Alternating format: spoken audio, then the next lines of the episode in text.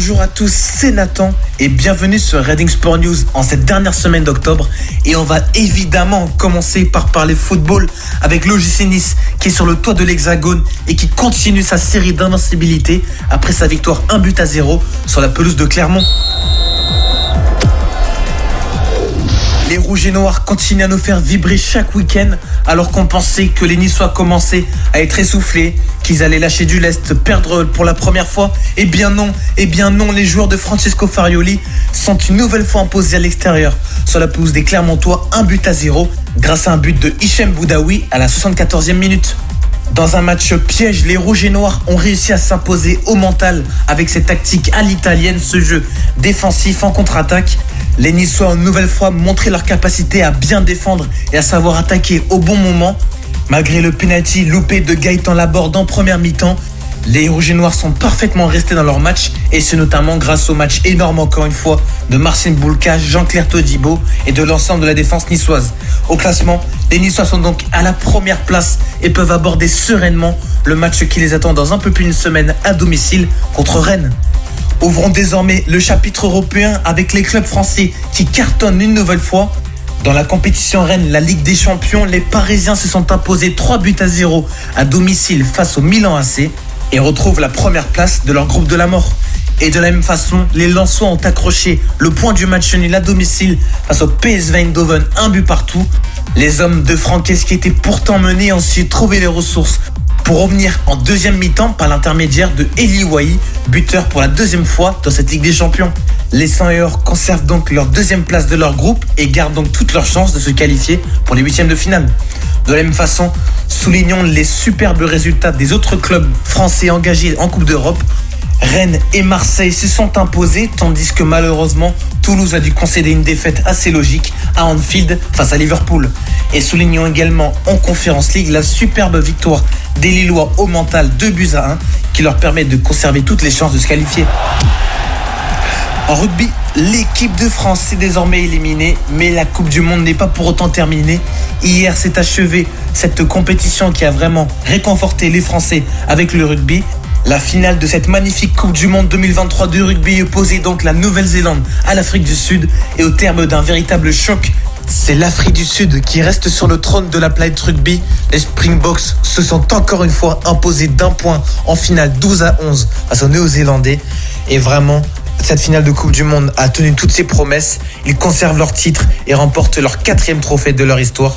Et ce qui est encore plus surprenant, c'est que les Sud-Africains sont parvenus à conserver leur titre de champion du monde. Et cela n'était pas arrivé depuis les Néo-Zélandais qui avaient remporté la Coupe du Monde en 2011 et en 2015. Parlons désormais Tour de France avec le parcours qui a été dévoilé. Le Tour de France 2024, année olympique, aura un tracé inédit. Il s'élancera en Italie de Florence pour se terminer chez nous sur la côte d'Azur avec une dernière étape, un contre-la-montre entre Monaco et la promenade des Anglais. Rendez-vous donc à partir du 29 juin pour savoir qui succédera au Danois Jonas Vingegaard. Place désormais au basket avec la Wemba Mania qui continue d'envahir les États-Unis. Le joueur de 2m19 continue de nous faire rêver chaque week-end. Et pour son deuxième match en NBA, Victor est encore passé à la vitesse supérieure. Face aux Dallas Mavericks pour son premier match de NBA vendredi dernier, Victor n'a inscrit que 15 points, a fait 5 fautes et a eu un match assez mitigé où il n'a pu réellement briller que dans le quatrième quart-temps. Wembanyama n'a donc pas pu empêcher la défaite de son équipe 126 à 119, mais pour autant, notre champion est construit différemment et a su parfaitement rebondir samedi dernier lors du match qu'il opposait aux Houston Rockets. Les Spurs de San Antonio se sont donc imposés 126 à 122 en prolongation face aux Rockets, au terme d'un match vraiment spectaculaire et le Français a clairement fait le show. L'OVNI a réalisé un match XXL avec 21 points, 12 contre et 3 rebonds, notamment auteur d'un quatrième carton d'anthologie.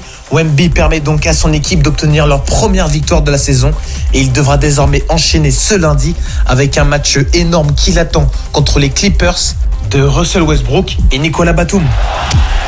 Enfin, parlons de l'un des événements sports du week-end dernier, le match spectaculaire de boxe qui a opposé en Arabie Saoudite Tyson Fury au Camerounais Francis Ngannou. Ce combat au sommet opposait le champion des poids lourds WBC au champion UFC Francis Ngannou qui vient de signer dans l'organisation du PFL. Et donc le show était absolument sublime avec un concert et de grandes personnalités présentes telles que Mike Tyson ou encore Cristiano Ronaldo. Et au terme de ce combat en 10 rounds, c'est donc le Gypsy King Tyson Fury qui conserve sa ceinture des poids lourds dans la polémique en s'imposant par décision partagée.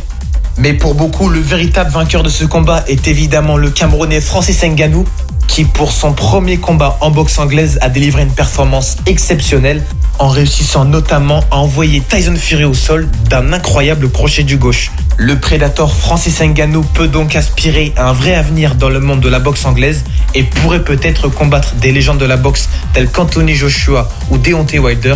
Et de son côté, Tyson Fury a donc une échéance énorme qui l'attend dans deux mois avec fin décembre un combat contre l'autre légende de la boxe anglaise, Alexander Usyk. Et sur ce, c'est la fin de votre chronique Reading Sport News. Bonne journée à toutes et à tous et à la semaine prochaine.